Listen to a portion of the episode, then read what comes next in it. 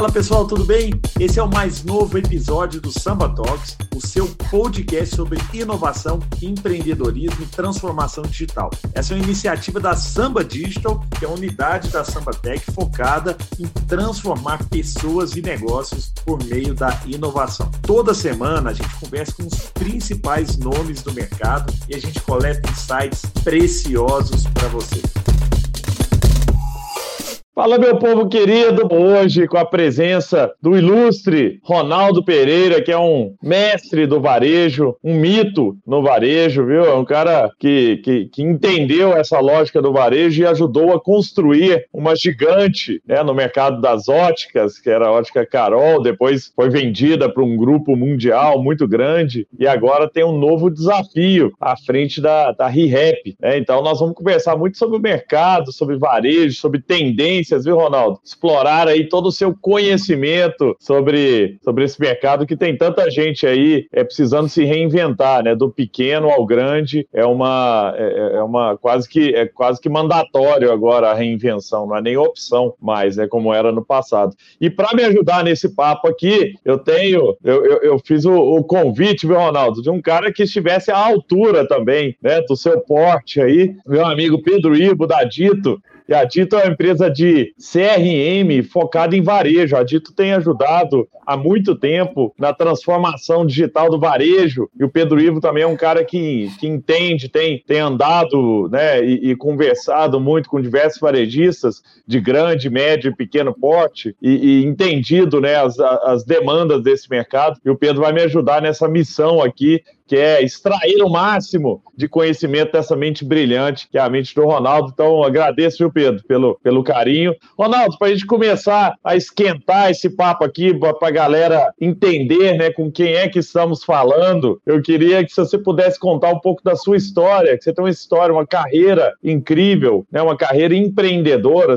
Eu te vi sempre como um cara que me inspirou muito por ser um, um cara sempre buscando conhecimento, sempre querendo aprender mais. Pô, o cara chega no topo e ainda quer aprender, né? O que, que tem? O que, que te faz querer sempre mais, Ronaldo? E esse desafio agora, o que, que te trouxe até aqui, né? Conta um pouquinho dessa história sua de, de vida. Boa, boa noite. Boa noite a todo mundo, primeiro. Valeu, Gustavo. Obrigado pelo convite, Pedrão. É, pô, prazer estar aqui com vocês. E parabéns, cara, por essa semana espetacular. Eu acho que você vem levando conhecimento é, para nós todos né, há, há, bastante tempo, não só com o seu conhecimento na, nas suas lives, nas, sua, nas, suas palestras, nos seus bate-papos, mas também é, agora, mais do que nunca, esse conhecimento de fazer esse novo, de mexer, e eu acho que isso que muito norteou, não só minha carreira, como minha vida, né, cara? Eu já mudei, pô, sei lá, 36 casas diferentes. Aonde tinha alguém me dando um abrigo, eu ia mudando, então desde cedo, saí de casa muito cedo, com 13 para 14, do interior do Rio para ir para a capital é, em busca de alguma coisa diferente, né? E eu entendia que é, precisava ser um misto ali de estudo e tal. E, e, meu pai, porra, sempre aquela história, pô, mas vai como? Vai para onde? Calma que eu vou achar algum lugar. E, e, eu ia indo, e as tios, parentes foram me dando guarita nessa época, né, difícil, com pouca grana. E ali eu também já comecei a trabalhar. Na verdade, a minha, a minha porra, até tem aqui, vou até, curiosamente está aqui, cara. Minha, minha, minha história com, com varejo começa com essa, essa brincadeira aqui, Gustavão. Radinho de pilha para porteiro para ver, ouvir jogo de futebol, cara. Aqui onde foi tudo começou, com 14 14 anos, indo para o Paraguai, né, buscar, porra, me especializei em radinho de pilha e vendendo carnezinho parcelado para porteiro, porra, ver, ouvir jogo de futebol. E, e ali eu comecei, que isso, comecei a gostar, por coincidência, agora não, tava, não foi nem proposital, não, estava aqui do lado dando uma carregada, porque agora ele já não é mais na pilha. E, e, e foi muito legal, porque ali depois eu, eu, eu fui pegando esse, esse veio da venda, da, do, da relação, é, e, já tinha ali, Pedrão, uma história do, do, do início de um CRMzinho, porque eu precisava passar passar lá nos porteiros de novo, entender como é que era a empregabilidade, quanto tempo eles ficariam ou não, né, para não tomar calote, tinha pouco capital de giro. E, e, aí, sim, comecei minha carreira, pô, entendi que precisava, mercado financeiro era o grande boom, Gustavo, e era onde, né, para alguém que viesse de, de família mais, mais simples, era onde você queria se colocar, e comecei no City, é, depois fui para o Banco Mercantil de São Paulo mais para frente, depois Banco Industrial, mas eu entendi que, cara, não era o que eu gostava, eu achava que mercado financeiro financeiro. Naquele momento, a, a proposta do, no mercado financeiro era, era literalmente desalinhada com o que eu acreditava de valor. Porque o cara que pagasse os juros que pagava naquela época para descontar suas duplicatas ou para ter acesso a crédito, por alguma coisa estava errada, porque ele tinha que é. deixar de pagar alguém para poder parar de pé. E deixar de pagar alguém, gente sabia muitas vezes quem era, né? É, sobrava para muito para governo e coisas do tipo. Então, é, cara, eu falei, para onde que eu vou? Aí precisava rearrumar minha carreira, começar de novo uma história. E aí foi quando eu saí de mercado financeiro, com 30 anos, eu falei, eu comecei a estudar setores e acabei caindo no ótico é, vi uma feira em Nova York da Ray-Ban e tal, e,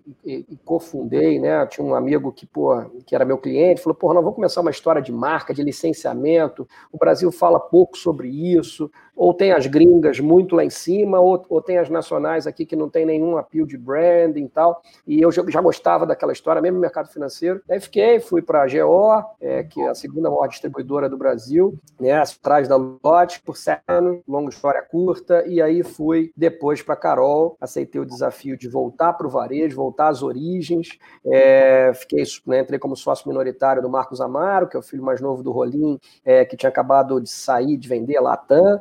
E, e, foi uma história bacana, porque peguei um pedaço ainda do final da empresa familiar, né, do fundador que tinha vendido, minoritário, ah, o início da profissionalização trazendo uma galera da TAM e da Ambev, que o Marcos queria, como é que misturava essas culturas e resgatava um caminho único primeira coisa que eu entendi, muito parecido com o que eu estou vivendo agora, é, porra, cara, a empresa precisa ter um propósito verdadeiro e claro, não é propósito só na palavra, né? Tá igual transformação digital. Precisa passar para a segunda linha, terceira linha, né? Tá todo mundo querendo fazer transformação. Como que é isso? Uhum. Né? O propósito também é parecido, quer dizer, e ali, cara, assim, a primeira coisa que a gente queria sair era da história de, de varejo de ótica, aquela ótica do jaleco antiga tal, e se transformar num varejista. Sair da ótica tradicional para e aí quando você abre o leque de varejistas, as oportunidades começam a mudar.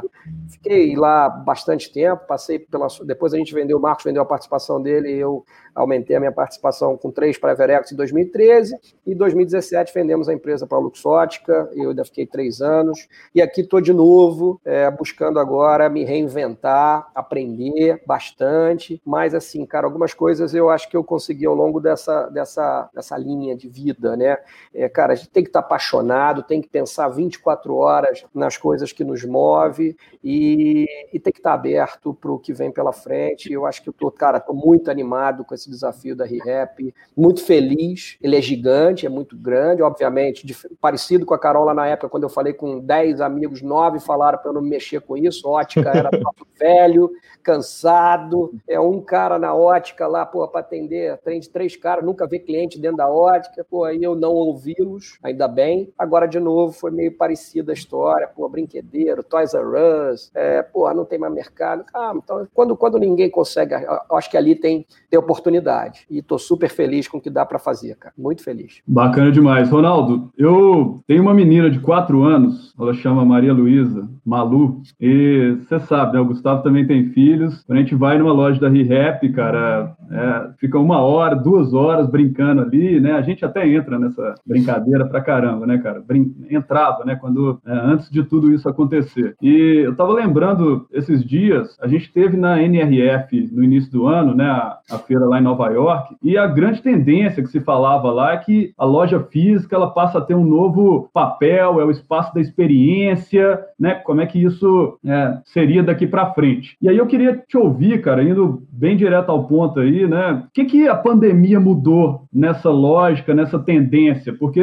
eu tenho, tem cinco meses que eu não vou numa loja da ReHap, eu ia muito na loja aqui da Savassi em Belo Horizonte, brincava, aquela coisa toda. O que, que você enxerga que a pandemia mudou nessa tendência de transformar a loja num espaço de experiência que a ReHap já fazia há muito mais tempo, né? O que, que você está sentindo? O que, que você está entendendo que é os próximos passos aí da loja física? Então, cara, eu acho que o que você, Pedro, obrigado pela, pela, é, pela pergunta e, pô, cara, que a tua filha continue indo e curtindo muitas lojas. Eu acho que você falou exatamente, o Gustavo começou por aí.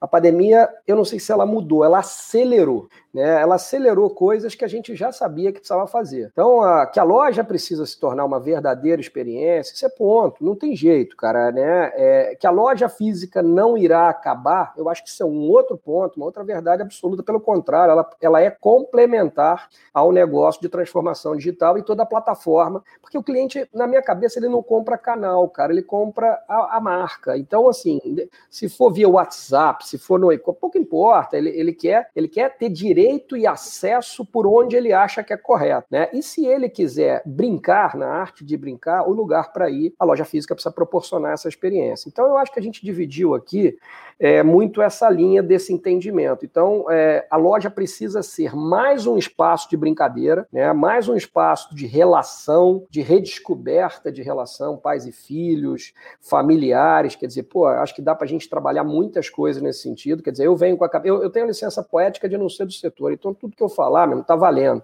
Uhum. É, cara, mas assim, pô, por que não os campeonatos de botão, a gente voltar a ser sponsor dessa brincadeira? Quer dizer, como é que eu consigo mostrar até para os próprios próprio shopping center, que a gente pode ser um espaço de entretenimento que tem tudo a ver com o pós-pandemia, o que vai precisar nessa. Então, a minha cabeça está muito nessa linha. É, e aí, trabalhar né, com, com mix mais reduzido, trabalhar as vitrines infinitas, é, mesclando aí o online nessa linha, como é que eu consigo entregar rápido na casa do cliente para ele também não ter a, a perda, e, o, e os nossos ícones, né? Assim, eu, eu acredito muito que a ReHap, ao longo do, do, da, da, vida, conseguiu criar uma relação. Eu, por exemplo, né, meus filhos já estão um pouco maior, mas eu tenho uma relação muito forte, mais até com a PB Kids do que com a ReHap, porque no Rio, lá, a Zona Sul, a PB Kids andava, andava diferente. Então, assim, o, o, embrulho, eu cheguei aqui muito forte, essa história do embrulho amarelo na ReHap e laranja na PB Kids, umas coisas, porque nada mais é que a experiência, de novo, né? Por que o, por que o fato do papel mudar tanto? Porque aquilo remete a um emocional. Então, acho que a tecnologia, Pedro, ela precisa estar tá muito alinhada com a paixão, com o coração, com a relação da emoção. Como é que você, como é que você coloca amor dentro de um fio, de uma. Acho que esse é, o, esse é o grande barato que a gente vai precisar descobrir. Isso precisa ser muito verdadeiro, cara. Não dá para para estar tá só na, no discurso, vocês sabem melhor do que ninguém, e depois a prática é, é, completamente diferente. Né? A gente viu isso bastante aí na pandemia, é, algumas, alguns capítulos nessa, nessa linha. Ô, Ronaldo, tem um, um, um, desafio, acho que do varejo como um todo. Essa semana até participou aqui com a gente o, o Rony, né, lá da reserva. E, e, a reserva, eu sou né, nosso amigo aí, eu, eu, sou embaixador da marca reserva, né? Tenho um carinho muito grande com eles. Tá? E a, a reserva ela tem uma experiência de loja muito legal, né? É, da mesma coisa que, que a ReHap, né? Assim, a experiência é muito legal. No caso deles, lá, pô, tem uma cerveja, tem não sei o quê, o cara te, te trata de um jeito especial. Quando você vai para o online, e aí para qualquer varejo, a, a, a, experiência ela se padroniza muito, né? Porque no final, quando você vai para o online, tudo que é legal ali, no online se resume a uma foto e a descrição do produto e o comprar, né? É, então tá, acaba que tudo fica muito parecido. E aí a, a, guerra por margem, por valor e tal, né, vai começa a diminuir, as margens se achatam. Eu fui por um tempo do, do comitê de inovação da, da, da Saraiva, né, e a Saraiva é,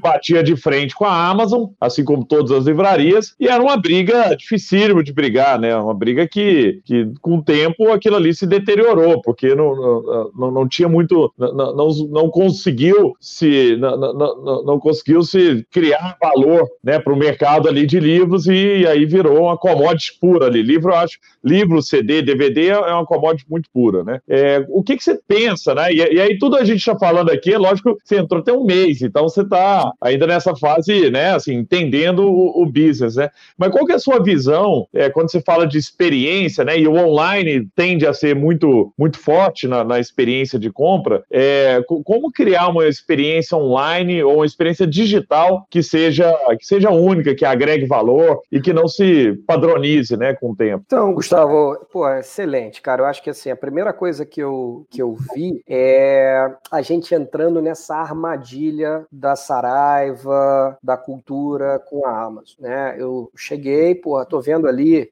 é, é, uma discussão muito grande com a indústria, pô, olhando o preço da, da americana de manhã, tarde e noite e alterando. Eu falei, pô, galera, na boa, eu ainda entendo muito pouco, mas assim, se a gente for nesse caminho é o começo do fim.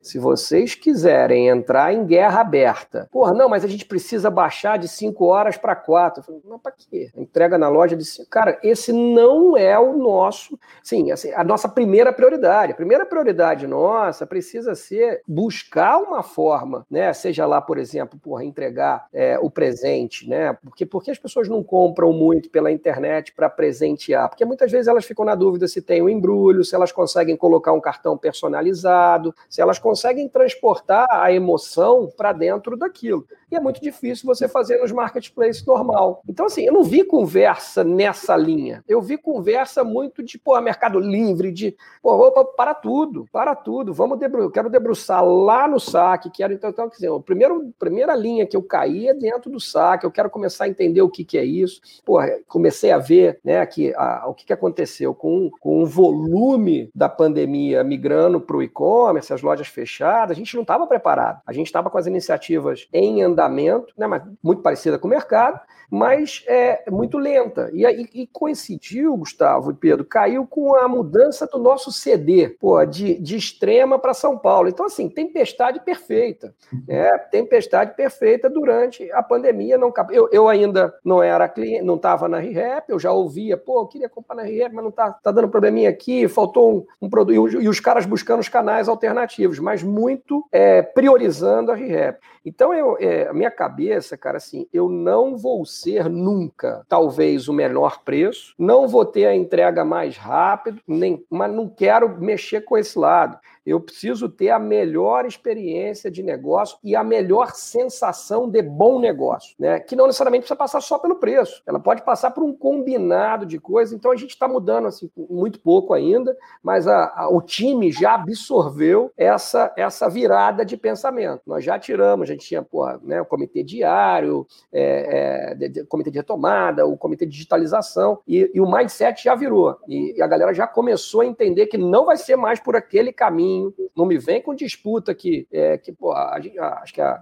você pegar uma Lasa, o negócio de brinquedo deles não dá 10%. Pô, então ele pode usar isso, muitas vezes, de boi de piranha para atrair mais gente. Pô, como é que eu vou entrar nessa guerra? E ele tem outras, outras coisas para precificar mais. Eu não tenho. Então, assim, não, tem que separar. Tem que separar. Eu, é, o consumidor, no meu ponto de vista, ele está afim é, é, de, de entender a plataforma dele. Quando ele quer comprar somente o produto, sem dúvida nenhuma, o marketplace, preço, prazo de entrega, isso, isso é uma busca. Mas quando ele. E o nosso negócio vem envelopado de esperança, né? de, de, de, de, de sonho, de realizar um, um, um, negócio diferente. Então eu preciso buscar, porra, de repente pegar a Malu lá com quatro anos, descobrir quando é o aniversário dela e o Pedro ter tranquilidade para comprar pelo, pelo site, e de repente, sei lá, pô, é, a, a, entrega ser feita por um personagem. É, é essa magia que eu quero trazer para dentro do negócio. Bacana, interessante que isso não não, isso não é só tecnologia, né, Ronaldo? Acho que é,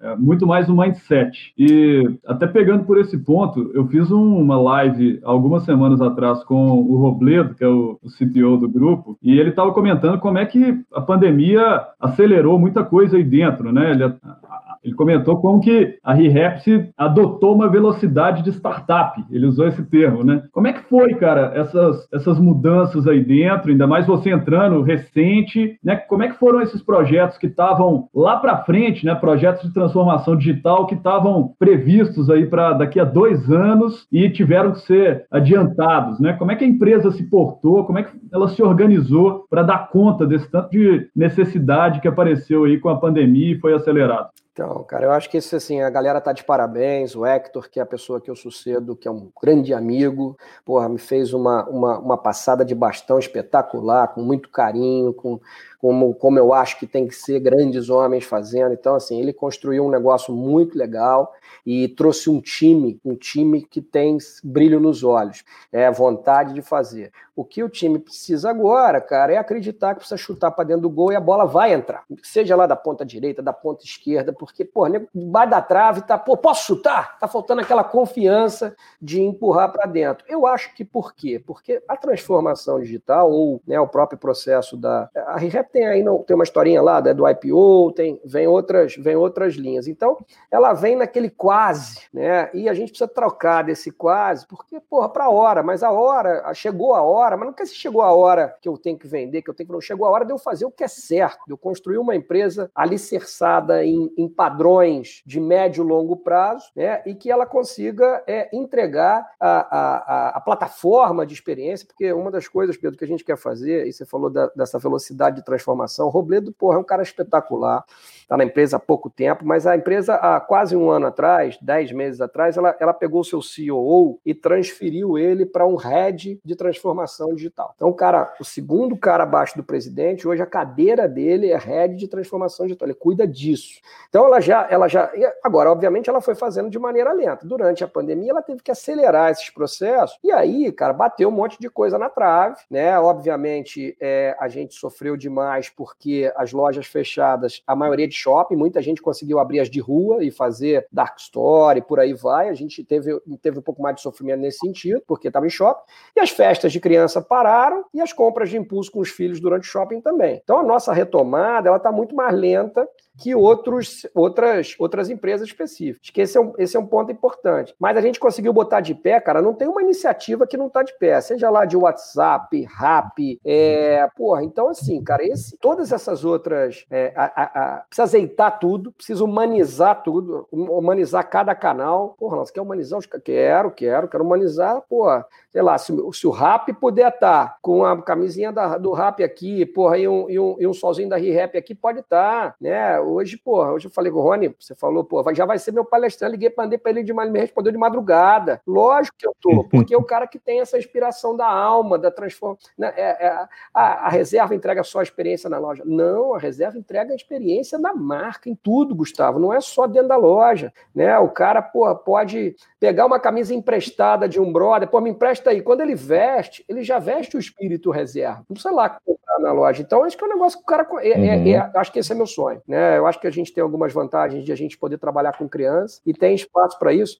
Mas, Pedrão, assim, a, a, as, as, vamos dizer, os canequinhos estão todos levantados. É, agora precisa cuidar deles, tratar, né? E o CRM para gente, cara, assim, eu acho que é a coisa mais importante, porque eu posso conversar com a mãe desde a vontade dela começar a ter filho, pensar e se programar, eu já posso estar com ela, até a adolescência. Em todos, eu não preciso, ser, eu não preciso, isso é um outro negócio, né? Eu não preciso estar no brinquedo. O brinquedo eu também vou estar nele, mas eu posso estar em tudo. Posso estar, Gustavo é um cara prevenido, quer fazer a previdência para o teu filho. Por que, que eu não posso estar associado, é, de repente, com uma XP, REP, a previdência da criança? Pô, é, e aí eu, enfim, é, essa, essa, essa é a minha cabeça é, de, de, a gente não ficar preso demais. Eu trabalhei 17 anos em ótica, me perguntar de óculos, cara, eu entendo muito pouco. Graças a Deus, não... o dia que eu entendesse muito, era hora uhum. de eu sair, pô, no, do produto, porque isso tem gente mais habilidosa, melhor. Eu preciso entender do que, do que onde a gente pode chegar, onde é o tamanho do sonho. Isso é incrível. E aí, ô, ô Ronaldo, só aproveitando isso, porque a, a né, o, o, entendimento é que você quer acompanhar essa criança até a adolescência, né? E, e, e esse cara tem diversos pontos de contato ali. É, eu tenho três filhos pequenos, né, de 7, 5 e 2. Então, agora, agora menos, né, mas na época, em tempos normais,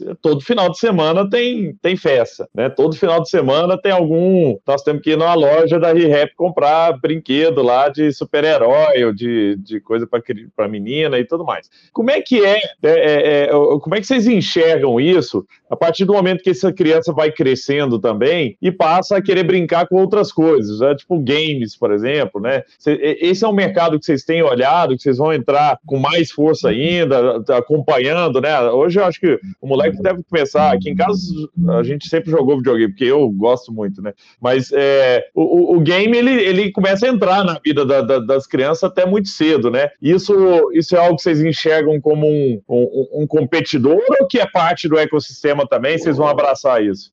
Gustavo, de novo, se a gente entender o game como competidor, nós estamos ferrados, porque nós vamos perder pô, e, e de, de goleada. Se a gente não entender que a gente precisa trazer, cara, a experiência qual é? Eu estou falando do bebê até adolescente. Se o moleque quiser porra, sei lá, jogar bola aí lá, porra, no, no Flamengo e Cruzeiro no Maracanã, você como meu convidado, porra, a gente levando as crianças, a molecada tá com a camisa, tá, tem que estar tá na tem que ter comprado comigo, tem que estar tá comigo nessa experiência. Por que, que eu não posso criar a oportunidade de ir, porra, o camarote infantil, pais e filhos, e de repente ter essa brincadeira? É, eu tenho que descolar da história só do brinquedo e levar onde que para onde caminha. Eu não posso lutar contra, contra o, a maré que leva. A maré levou, pô, a digitalização é importante dentro do, da gamificação. É, o que eu posso fazer é qual é a idade correta, como é que a gente faz isso de maneira correta, e de repente colocar dentro da nossa loja, porra, o torneio re-rap de game e vem para cá e vamos fazer essa experiência aqui dentro, legal. Ah, mas não precisa comprar, não precisa comprar, pô. Não precisa comprar. Você precisa vivenciar. Agora, eu preciso criar essas. Eu tenho que estar tá nessa, eu tenho que estar tá nessas paradas, não posso ficar fora dessa jogada. E, e você dizer que não é legal, claro que é legal, pô. Ah, mas é bom era o peão que eu jogava lá quando eu era garoto. Era bom também pra caramba, mas o peão não tem mal. O peão agora é todo colorido. Ele faz pula, ele conversa, né? É, é, e eu acho que é esse que é o lance, assim, que eu vejo muito. A gente brasileiro, de maneira geral, a gente tem a barreira protecionista.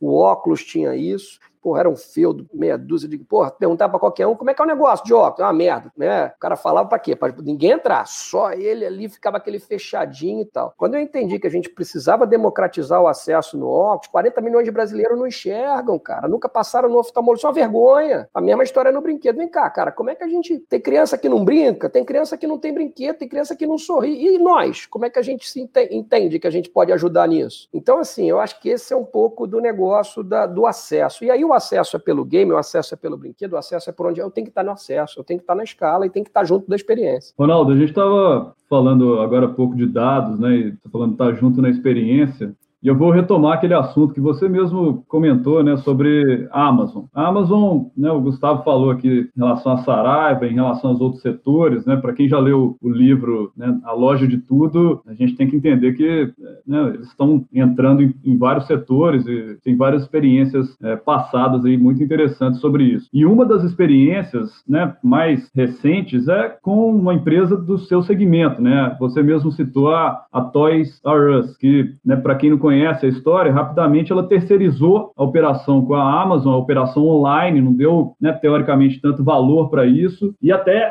entregou muito de mão beijada todos esses dados sobre os consumidores. A história é que né, ela acabou quebrando em 2017, fechou 800 lojas nos Estados Unidos, está até retomando agora, né? Eu li os artigos recentes sobre a Toys R Us, mas é, eu acho que basicamente ela não deu valor aos dados que a Amazon sempre enxergou como como um valor muito importante, né? Ela sempre, acho que antes de todos os outros varejistas, sempre enxergou muita, muito valor nos dados sobre os consumidores. Você acha que depois disso tudo, caso da Toys R Us e também da pandemia, que eu acho que mudou um pouquinho isso, essa questão dos dados serem de fato vistos como o novo petróleo, isso vai ser acelerado aqui no varejo brasileiro também? Como é que você está enxergando isso? É, esse, assim, cara, acho que é um dos trabalhos mais bacanas que me orgulha muito na, no Ovo da Carol. Eu vou eu vou estar tá, tá fazendo esse ping-pong, é que a gente, pô, num setor que ainda bastante pulverizado, 26 mil óticas, a gente como líder tinha 1.400,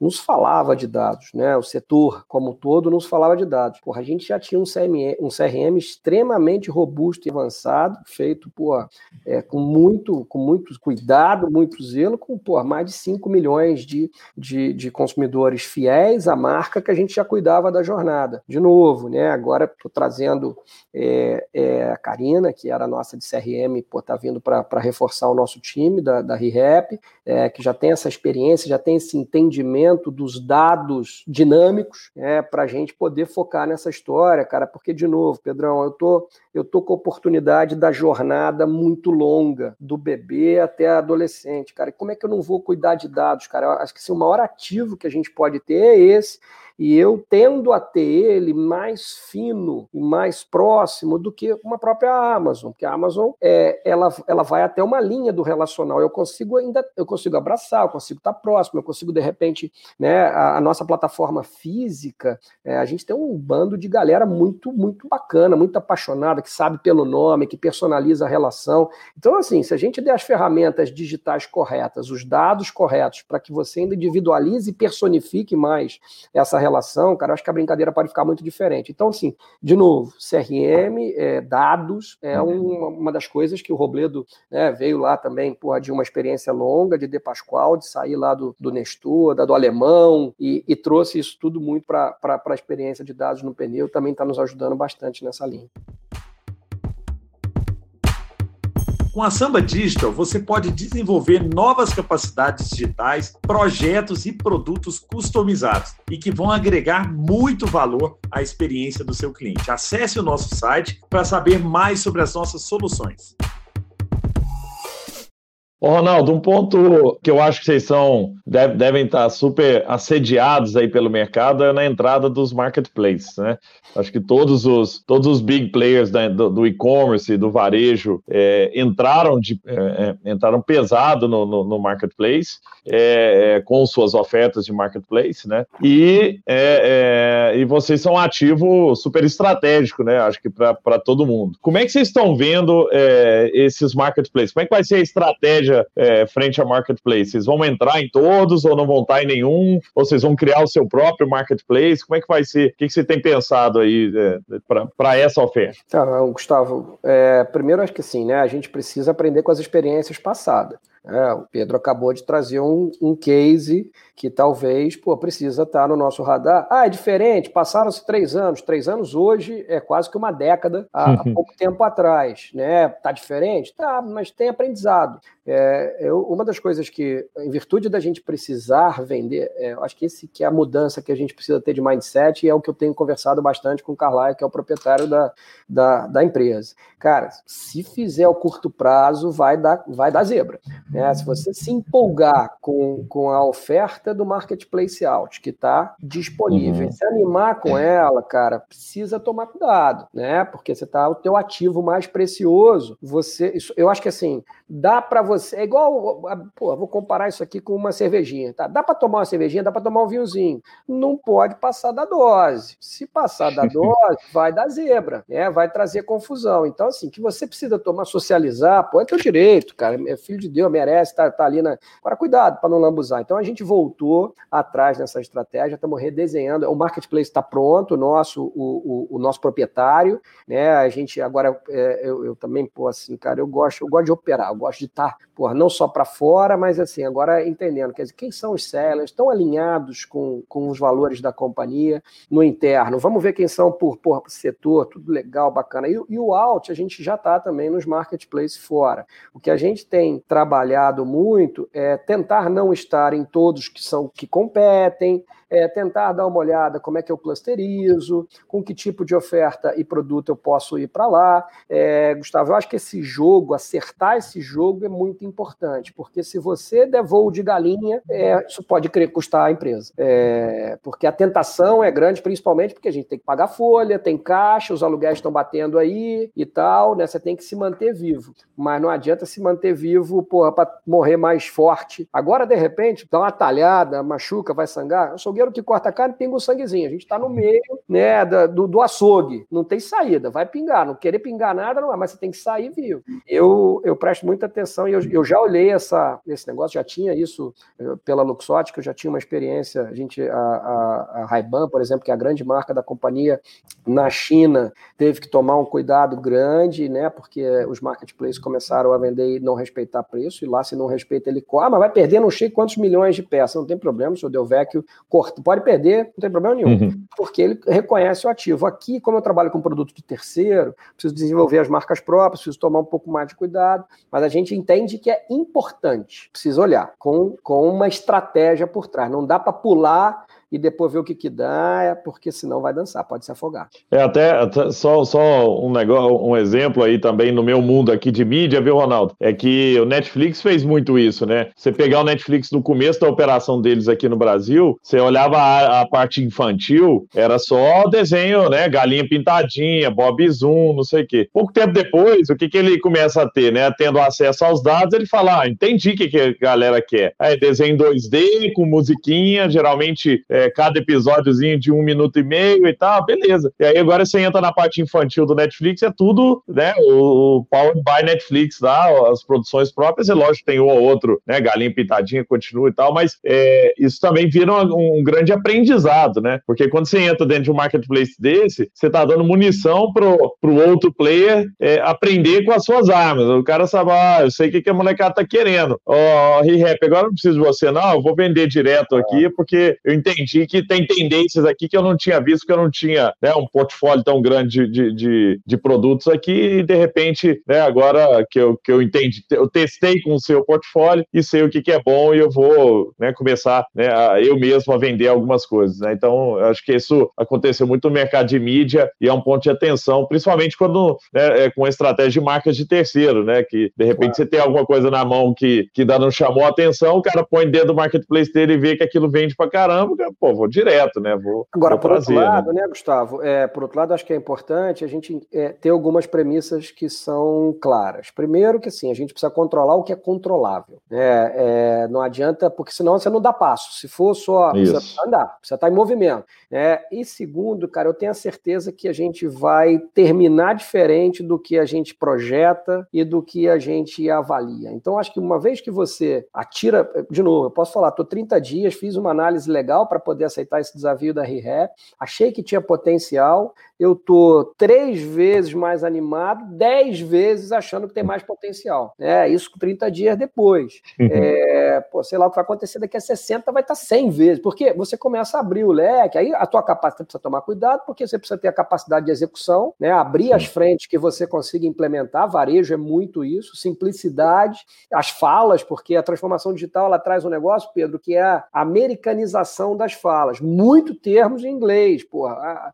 É, você entra dentro de uma operação de varejo com esse. O mesmo cara que toca as duas coisas, porra, ele se enrola. E, e, e o varejista que é mais simples, o que, ele fala? Tá entendendo tudo? Tá entendendo nada. Ele não tá entendendo nada, ele fala que tá entendendo tudo, ele vai dar bobeira, ele segue. Então, assim, precisa, precisa dar uma arrumada. É uma das coisas que eu percebi muito na ReHap, como a gente já tá com todas as frentes de transformação andando, porra, no início eu falei, caramba, onde que, que isso aqui é uma, é uma varejista ou é uma ou é uma um marketplace? Porque assim, é, é, é picape, é, é, ship from store, é, é, é sim, você tem que ir, você tem que ir olhando isso com muito carinho para não perder a simplicidade e a essência, obviamente com todas as ferramentas bem alinhadas. É, e não perder o que você comentou agora há pouco, né? Esse atendimento humanizado, que eu acho que é um, um grande diferencial até para competir com uma Amazon que a gente citou agora mesmo, né? E que é venda assistida, Pedrão. Exatamente. E, e eu quero te perguntar sobre isso, porque eu tenho acompanhado muitas marcas, especialmente do setor de moda, como Farm, Animale, Track and Field Field, entre outras, que estão incluindo aí as vendedoras das lojas físicas nessa estratégia de relacionamento mais humanizado com esses clientes que estão em casa, né? E indo atrás, né? elas passam a ser essas consultoras digitais, vamos chamar dessa forma, para ajudar a cliente a fazer a melhor escolha. E isso tem muito a ver, inclusive, com uma fala de um amigo nosso chamado Alberto Serrentino. Ele, ele comentou uns dias atrás, falou, olha, gente, agora não é o cliente que vai na loja, é a loja que vai no cliente, porque né, o cliente está em casa e precisa, a gente precisa correr atrás do, do cliente mais do que nunca. E oh. eu acho que isso, isso inclui essa estratégia aí com as vendedoras, né? E aí, Ronaldo, eu queria entender se você vê potencial nisso e até né, é, falar um pouco sobre o papel desse novo vendedor de loja, né? Porque ele não pode ser mais aquela pessoa que fica ali esperando na fila a hora dele fazer um atendimento, né? Ele, ele muda o papel dele nesse pós-pandemia também, dentro dessa ideia de transformação digital da empresa? Pedro, é, de novo, cara, eu vou trazer um pouco da comparação de novo da Carol, né? Eu acho que a Carol pô, foi um negócio legal porque a gente saiu de todas as premissas do que podia para fazer literalmente o que não podia e conseguimos fazer a maior rede do, do mundo de óculos na mesma marca. É, como é que era o negócio na venda de óculos, cara? Você tinha que você ficava sentado como, como balconista com seu jaleco e tinha que ficar esperando aquele clientinho entrar com a receitinha, com a receitinha do médico. Negócio de 90%, 90%. Em 2009, quando eu entrei, era um negócio de 90% de receituário. Gente, primeiro, não tem condição. Nós temos 11 mil oftalmologistas, tinha lá 12 naquela época, para 100 milhões de usuários. É, vamos ficar esperando o médico ficar mandando a receitinha, não precisa mudar esse jogo. Primeiro, cadê a calendarização? Cadê as estratégias de varejo? Ah, mas vamos botar óculos de sol. Não, óculos de sol não vende ótica, só em boutique. Ah, onde está escrito isso? Não, já tentamos lá em 2030. Não, não, tentou outra, outra época, outra. Vamos lá. Lente de contato. Não, não, não, lente de contato não pode. De jeito nenhum. Não, não, não claro que pode. Não tem margem. Não, não, não tem margem, mas faz recorrência, traz aqui, vamos trabalhar e tal. Então, assim, o negócio de receituário passou, no final das contas, para 55% do nosso negócio e entraram várias outras categorias. E a gente entendeu o quê? Que a, a, o espaço físico não era mais os 40, 50 metros. Eu precisava primeiro entender a abrangência, depois entender o bairro, depois entender a comunidade. Nossos vendedores é, na Carol já tinham muito esse senso de não esperar dentro da loja. Na ReHap, o que, que eu encontrei de muito bacana? Na, durante a pandemia, o que acelerou muito foi a venda de WhatsApp, né? Muito parecido é, com as estratégias. Por sinal, 15 minutos antes da gente começar, já recebi aqui da Track and Field de novo a minha mensagenzinha: Oi, tudo bem? Sou fulana tal. Eu sei que você, eu sei uhum. que a gente já se conhece, já quer vender mais alguma coisinha. Mas a, a, a, venda assistida que o brinquedo precisa, uma vez que ele tem, como dizer, ele, ele promove transformações diferentes dependendo da idade do teu filho, né? Então tem propósitos diferentes de socialização, de individualização. Você precisa, pô, tem perfis, cara. É, tem criança que vai trabalhar melhor sozinha. Então, assim, você vai querer colocar ela para socializar demais, aonde ela tem um perfil mais de trabalhar. Pô, você não, você tem que aprofundar o que ela vai bem. É, são as coisas que a gente sempre acaba cometendo de erro. Cara tem que ser bom em tudo. Não precisa ser bom em tudo, ele precisa desenvolver o que ele tem talento. E, e isso você já consegue identificar, Pedro, lá no brinquedo. Agora você precisa ter o quê? Profissionais adequados, competentes, que consigam identificar isso e te ofertar. Então, essa, de novo, você pode comprar numa plataforma de e-commerce, de, de, de é, é, marketplace aberto? Pode, mas será que o cara vai conseguir passar esse detalhe, esse fino trato, quando você diz, pô, mas meu filho, eu percebo que ele, sei lá, ele tem Legal, pô. Então aí você. É, esse é um trabalho que a gente tem feito muito legal. Foi o canal que mais adiantou, foi, esse, é, foi essa venda por, por WhatsApp, que foi um espetáculo durante a pandemia. E agora acho que a gente tem muito ainda para evoluir isso.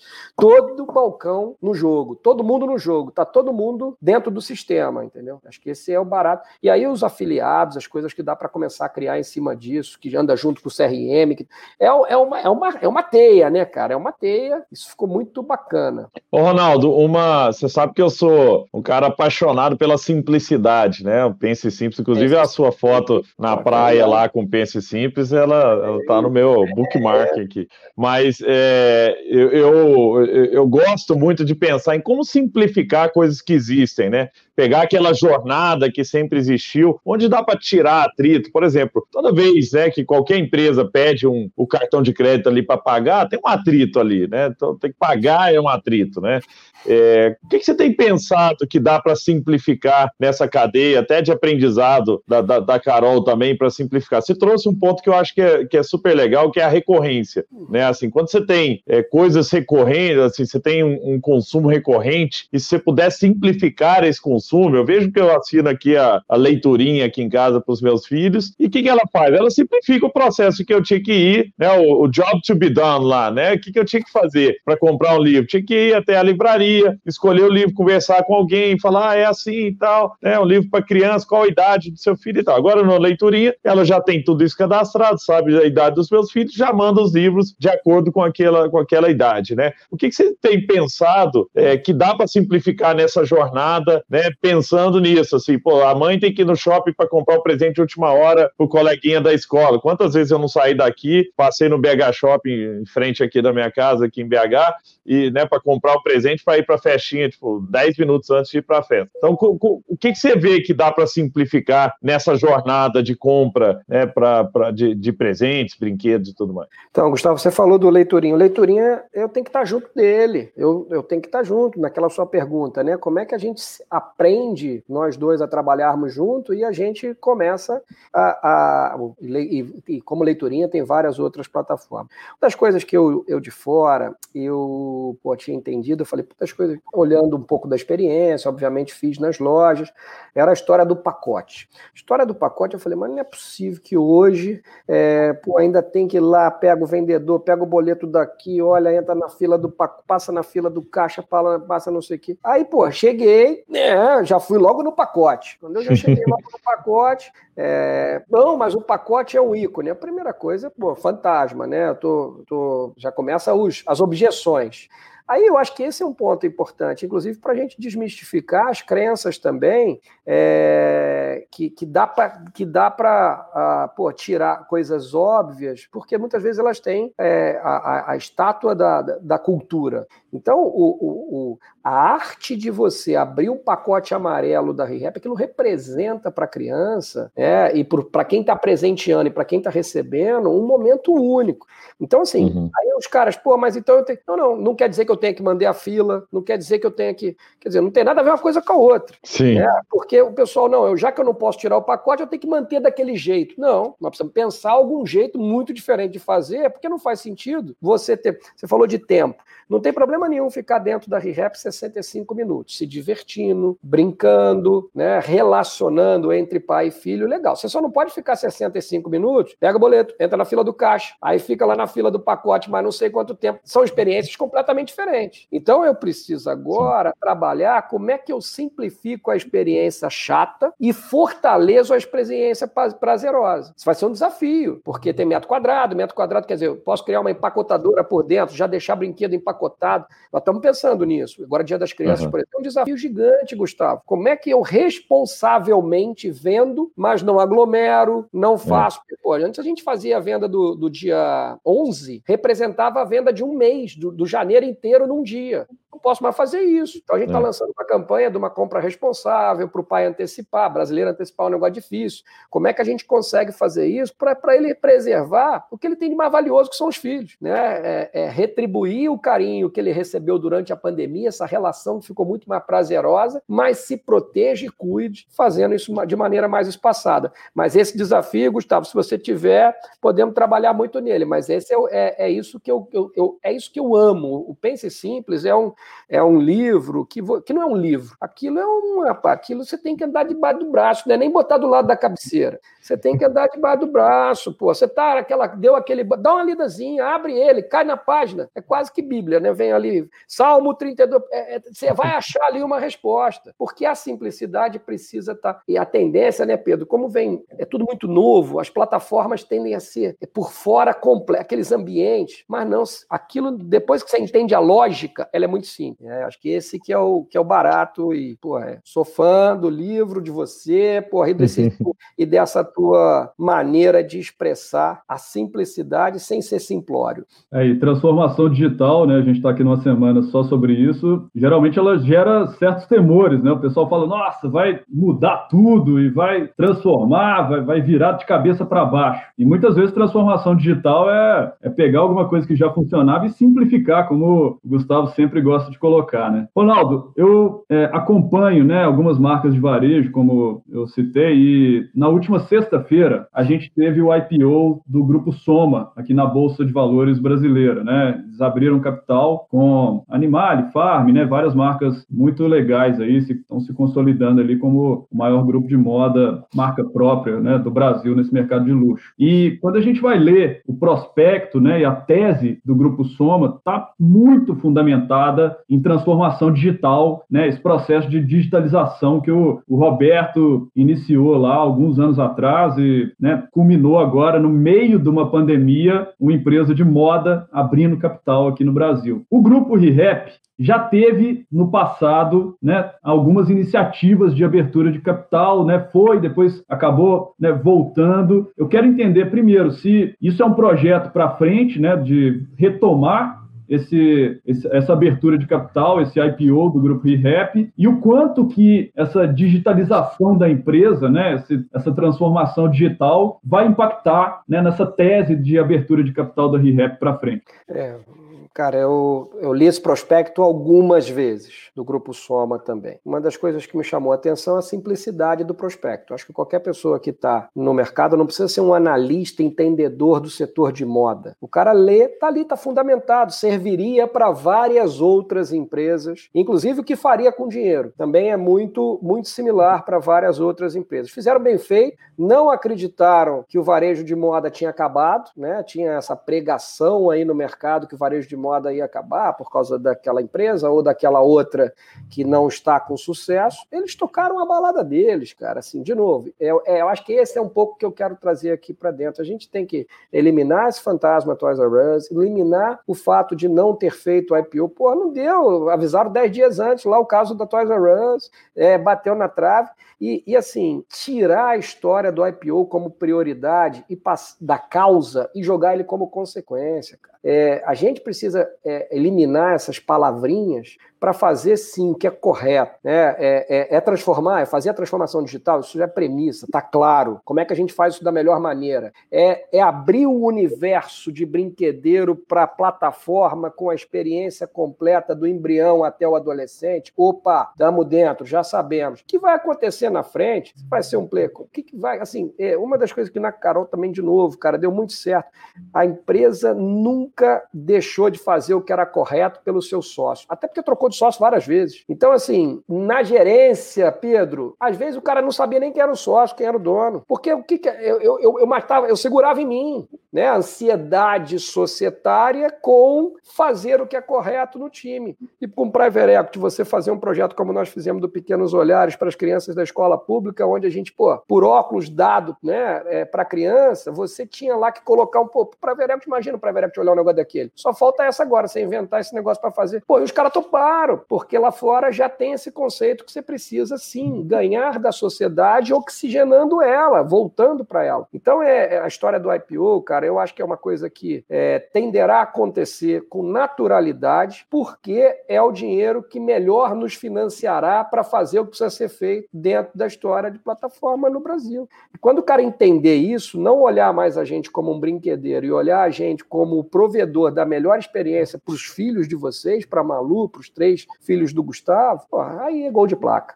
Ô, Ronaldo, pra gente encerrar, cara, esse papo tá super legal, papo gostoso. Tem uma, uma pergunta da Mônica Neves aqui, que é: uma vez eu li uma entrevista com o Ronaldo que dizia que não há sonho que não possa ser sonhado e realizado. Qual o sonho sonhado quando aceitou o desafio de ir para a ReHap?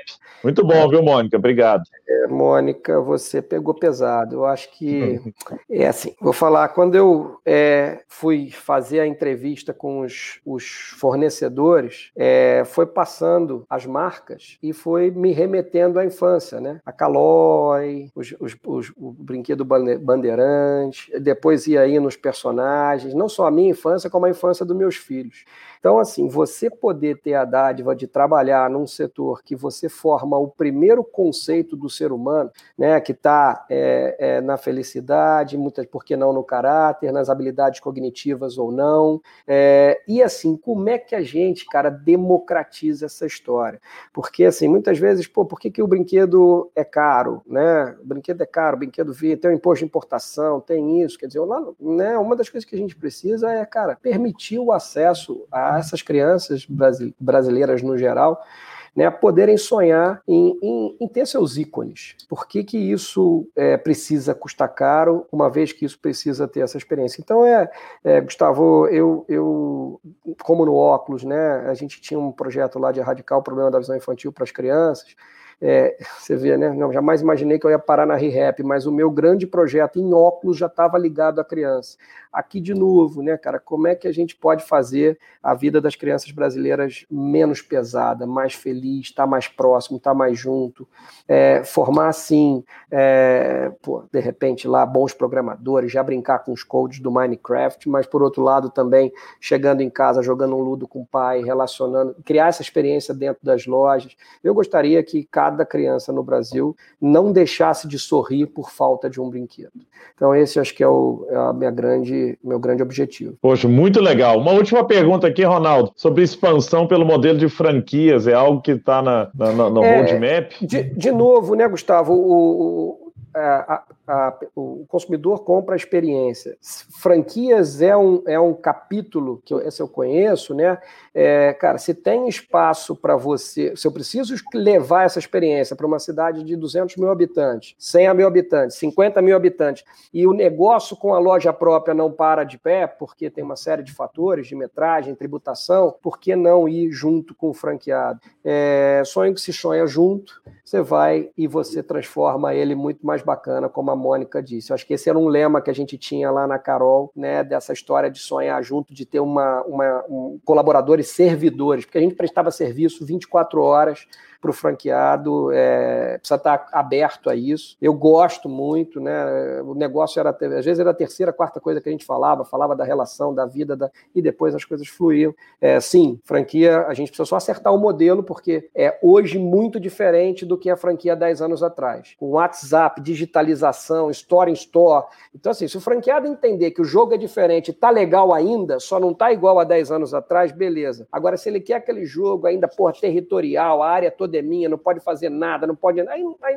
vai funcionar. Muito bom, muito bom. Que aula, hein, Pedro? Que aula que o Ronaldo deu pra gente de. Ô, Ronaldo, te agradeço demais, assim, pela sua, pelo seu jeito simples, mas você tem a capacidade, viu, de inspirar as pessoas, você me inspira muito pela sua capacidade de, de pensar, sonhar, mas realizar, né? Você é um cara muito focado, todas as vezes que eu tive com você, é, você sempre é, mostrou, né, que é, um, que é um sonhador visionário, né? Né? Você me contando na época da, da Carol, dos projetos inovadores que você fazia lá, do laboratório da Carol, que eu não tive a oportunidade de ver, apesar de você ter me convidado várias vezes, mas eu não tive a oportunidade de conhecer. Mas você sempre foi aquele cara que tinha aquela visão lá na frente, mas estava ali entregando, né, no, no, no, dia a dia, né? E é muito difícil você ter esse tipo de, de liderança, né, que consegue olhar para frente e, e, e olhar para baixo. Como o Galindo lá da Croton me falou uma vez, o líder, né, o CEO, é, o o CEO né, moderno é aquele capaz de fazer zoom in, zoom out, né? Então você entra na operação, mas você tem que sair também, porque se você é o cara que fica só dentro da operação, você não tem a capacidade de olhar para frente. Se você é o cara que só olha para frente e não olha para a operação, esse negócio também desanda. Eu acho que o Ronaldo é um uma das figuras que consegue é, representar isso muito bem. Pedro, você quer fazer algum fechamento aí, já aproveitando esse momento de despedida? Eu quero, só para complementar o que você falou falou, né? Acho que esse comportamento do Ronaldo é ainda mais desafiador num segmento chamado varejo, que sempre olhou muito curto prazo, né? Sempre né, vendeu o almoço para comprar o jantar, praticamente. Então, a gente vê agora durante a pandemia como é que isso também, né? Acho que caiu a ficha de muitos varejistas, que não dá para ficar só olhando curto prazo, tem que dar um zoom out lá para olhar para frente, porque senão a gente não vai nem chegar lá. E eu acho que foi uma conversa muito bacana, queria agradecer, né, de novo o Gustavo e o Ronaldo também pela oportunidade. Foi muito bacana te ouvir, Ronaldo. Valeu. Eu, eu que agradeço, cara. Foi demais. Pô, obrigado pelo convite. Você acabou de escutar mais um episódio incrível do Samba Talks, o seu principal podcast sobre inovação. Para continuar aprendendo, siga a gente nas redes sociais. Basta procurar por Samba Digital. Um abraço e até a próxima.